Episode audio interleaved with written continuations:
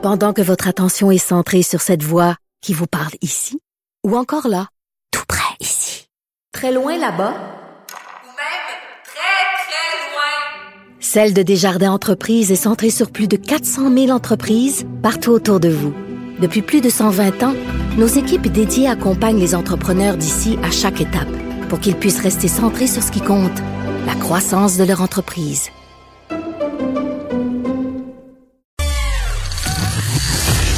Les effronter. Avec Geneviève Peterson. Les vrais enjeux, les vraies questions. Vous écoutez Les effronter. Suite à la défaite du Canada au Conseil de sécurité de l'ONU, on se demande où en est, où on en est comme pays sur la scène internationale. J'en parle avec François Audet, directeur de l'Institut d'études internationales de Montréal. Monsieur Audet, bonjour. Bonjour. Écoutez, euh, je veux pas niaiser avec ça, mais hier, quand, quand la nouvelle est sortie, qu'on qu'on faisait pas l'ONU, la première analogie qui m'est venue en tête, c'est celle du ballon chasseur. Est-ce que quand on était au primaire puis qu'on on attendait d'être choisi, là, on n'est même pas les derniers à être choisis dans l'équipe, on reste sur les lignes de côté.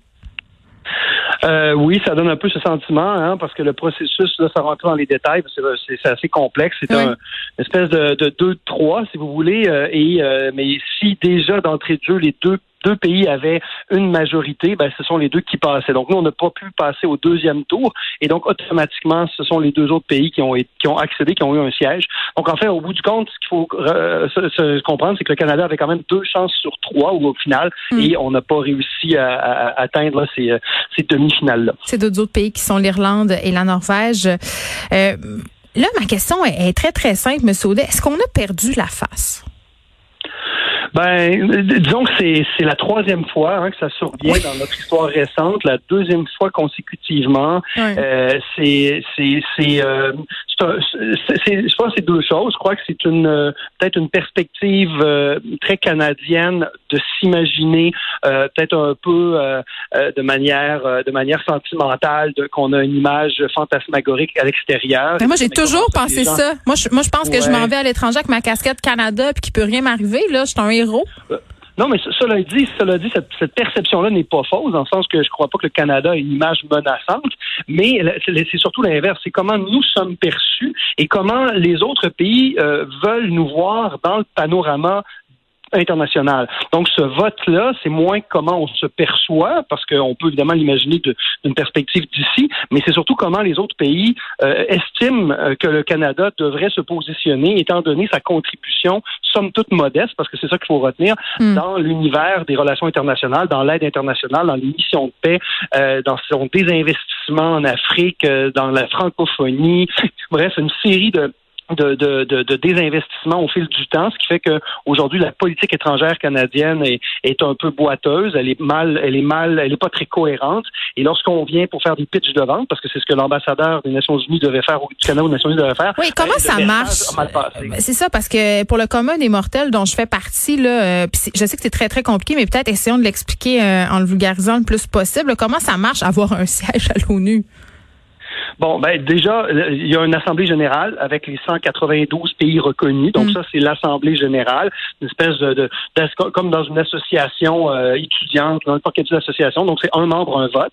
Euh, et là, c'est euh, c'est pour, je dirais, les règles du jeu standard de, de- des relations internationales. Le vrai pouvoir, entre guillemets, il est au Conseil de sécurité, euh, qui euh, qui est un jeu de, de, de, de pouvoir important parce que c'est là où se, déguise, se, se décide, pardon, euh, la guerre ou la paix, si vous voulez. Euh, c'est là où on va exprimer, euh, par exemple, de vouloir faire des sanctions à un pays, d'envoyer des casques bleus, euh, de, de juger qu'une intervention militaire est illégale ou illégale, etc. Donc, c'est- extrêmement important.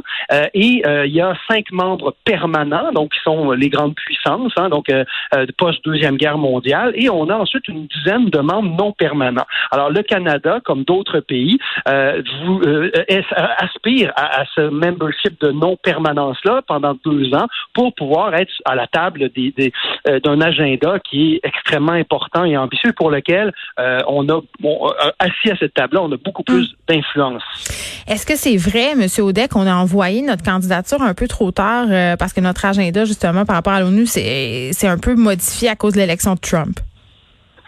Euh, probablement. Euh, en fait, je crois que la candidature a été pas tant tardivement que de la, je dirais plutôt de la, de la, de la pression politique, de l'agenda, euh, mm. parce qu'en fait, derrière ça, c'est les jeux de coulisses hein, qui sont extrêmement importants. C'est des ententes bilatérales, par exemple, avec des, des, euh, des pays tiers. Là, je prends un exemple, le Canada, euh, d'ailleurs récemment, il l'a fait dans, dans cette perspective-là, annonce qu'il va soutenir tous les petits pays insulaires qui risquent d'avoir de graves problèmes avec la, les changements climatiques. Alors, on va donc démontrer qu'on veut appuyer ces pays-là euh, avec certaines annonces importantes. Euh, on va faire des annonces importantes, par exemple, pour aider les pays de la francophonie en Afrique de l'Ouest, par exemple. Alors, c'est, euh, ce sont ces, ces négociations-là, ces mm. annonces-là, qui vont faire en sorte qu'un pays va tendre l'oreille plus vers nous ou un autre. Alors, le, délai, le délai, je vous dirais, c'est moi de la manière dont je l'ai perçu, c'est que cet agenda-là, notre campagne, finalement, ça faisait quand même plusieurs années que ça avait été annoncé, mais notre vraie campagne a, débuté seulement il y a à peine un an officiellement, puis elle s'est vraiment mis en branche, je vous dirais, depuis l'élection euh, récente là, de, euh, du, gouvernement Trudeau et non pas de la précédente, alors qu'on était déjà en campagne, en guillemets. Alors, la campagne avait évidemment commencé, mais, mais c'était les conservateurs. Je vous dirais quand même jusqu'à quel point le règne conservateur a eu des effets négatifs là, en ce qui concerne notre positionnement à l'ONU. Euh, quand même beaucoup, quand même beaucoup, mais je vous dirais que y a, on était déjà, on était déjà euh, depuis longtemps euh, en, en, en, perte de, de puissance dans, dans, la mondialisation en général. Et là, je, je, je, vais juste nommer quelques exemples simples, indépendamment de qui était au pouvoir. donc, on, on s'est désengagé beaucoup de notre diplomatie internationale. Donc, les, les diplomates, les ambassadeurs canadiens et canadiennes, donc nos ambassadeurs qui nous représentent à l'étranger, les trajectoires de la diplomatie, le rôle qu'il joue dans, dans l'entretien de relations avec des pays dans le monde entier. On n'a pas, on n'a pas cette ambition-là de faire un recrutement euh, d'expertise et, et, comme dans n'importe quelle entreprise, d'aller chercher hein, les, les, les, meilleurs et, des, et de les positionner, d'avoir une trajectoire à long terme. Pourquoi? C'est extrêmement important. Ben, écoutez, euh, parce que c'est fait beaucoup et on le voit maintenant davantage, plus que jamais sur des enjeux politiques ou économiques. Par exemple, on va euh, hmm. identifier des gens qui vont être davantage euh, des libéraux ou des conservateurs, par exemple. Hmm. On va identifier des gens qui sont davantage avec un profil de tel euh, de tel type plutôt qu'un autre, euh, au lieu d'avoir, parce que c'est une réelle profession que la diplomatie, au lieu d'avoir des gens qui ont effectivement des trajectoires de diplomates. Je ne dis pas qu'il n'y en a pas, mais on a beaucoup moins ça que notamment beaucoup de pays européens. Et d'ailleurs, on s'est fait damer le pion par deux pays de, de, la grande communauté européenne. Donc, c'est, ça, c'est fondamental. Donc, d'une part, et d'autre part, très rapidement, euh, on voit, on a vu aussi un déclin dans l'aide internationale. L'aide internationale est extrêmement importante dans ce dans ce jeu d'échecs là pas juste pour des raisons humanitaires, mais évidemment, oui, mais surtout parce que, comme je le mentionnais, c'est des, des, enjeux transactionnels, donc des pays qui peuvent voter pour nous euh, en échange, bien, on va évidemment investir chez, chez eux des ressources euh, extrêmement importantes. C'est scratch my back? C'est une logique de, de scratch my back, c'est ça que vous me dites. Ben tout à fait. C'est du transactionnel. C'est euh, en anglais on dit interest based on negotiation. Donc c'est des négociations qui sont basées sur des intérêts mutuels. Hein. Mm. Il y, a, pas, euh, il faut pas, faut pas être naïf. Il n'y a pas de politique étrangère qui n'est qu'humanitaire. Au contraire, c'est extrêmement intéressé et c'est basé sur les intérêts nationaux de chacun des pays. Euh, bon, là, on a eu deux revers consécutifs quand même. À quel point c'est susceptible d'influencer l'image du Canada à l'échelle internationale? Ben, je crois que je crois que il faut espérer en fait que le, le, euh, la, la, la, prise de conscience elle soit avant tout ici. Euh, et plusieurs experts, des collègues euh, de, de, de, partout au Canada l'ont mentionné depuis les dernières 24 heures. Ça prend une, ce qu'on appelle une mise à jour de notre politique étrangère. Il faut absolument que le Canada puisse euh, développer une politique étrangère qui soit en 2020 euh, post-Covid euh, et qui soit évidemment aussi ancrée sur des réalités de, de, de de, des enjeux qui touchent nos pays partenaires. On n'a pas fait cet exercice-là depuis fort longtemps et la mm. politique étrangère canadienne euh, et, se, se bute à plusieurs euh, plusieurs incohérences. Alors, le, je vous dirais que oui, c'est c'est c'est c'est pas c'est grave pour l'image internationale, mais ce qu'il faut ce qu'il faut espérer, c'est qu'il y aura un reality check, donc une prise de conscience ici chez nous et à Ottawa évidemment, pour qu'il y ait cette mise à jour de la de la politique étrangère. Et c'est sûr, il faut le rappeler rapidement que euh, on, que M. Trudeau, hein, quand il s'était fait élire, avait dit le Canada est de retour et il avait beaucoup misé Yep. presque essentiellement là-dessus et ça n'a pas fonctionné. Bon, OK, là, M. Audet, je veux pas qu'on se laisse sur une note aussi négative parce que c'est comme pour les étudiants, là. Avant de, de donner le pot, il faut envoyer les fleurs, mais là, nous, on a fait le contraire. il n'y a pas nécessairement que du négatif, là. Si je pense entre autres à la gestion de la pandémie, est-ce que ça va nous faire bien paraître ça au sein de l'organisation? Euh, ben, évidemment. Donc, cet échec-là met en relief euh, nos faiblesses, nos défauts.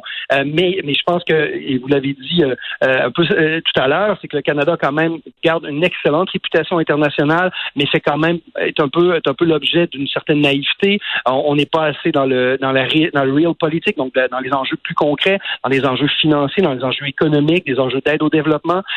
Par contre, on a on a d'excellents, une fonction publique, euh, notamment ce qu'on appelait l'ancienne ACDI, hein, donc tous les hauts Mm. fonctionnaires, cette expertise-là de l'aide étrangère, euh, de, de l'analyse politique internationale, ils sont, sont euh, on a c'est très fort et très reconnu. On a aussi parmi la diplomatie canadienne des gens extraordinaires qui nous représentent euh, quotidiennement, qui ont fait un, un job fantastique, notamment de rapatrier tous les, les Canadiens qui étaient euh, pris à, à- à l'étranger durant la, durant la crise.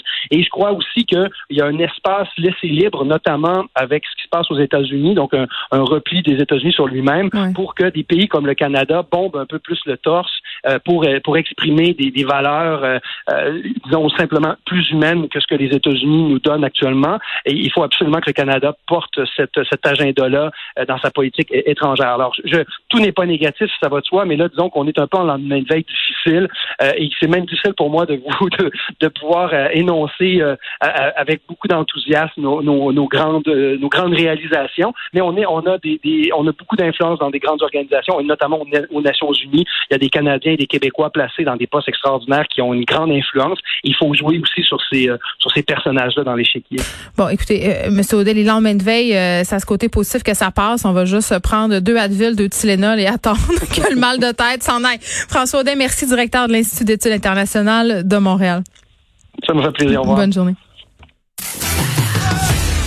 Geneviève Peterson.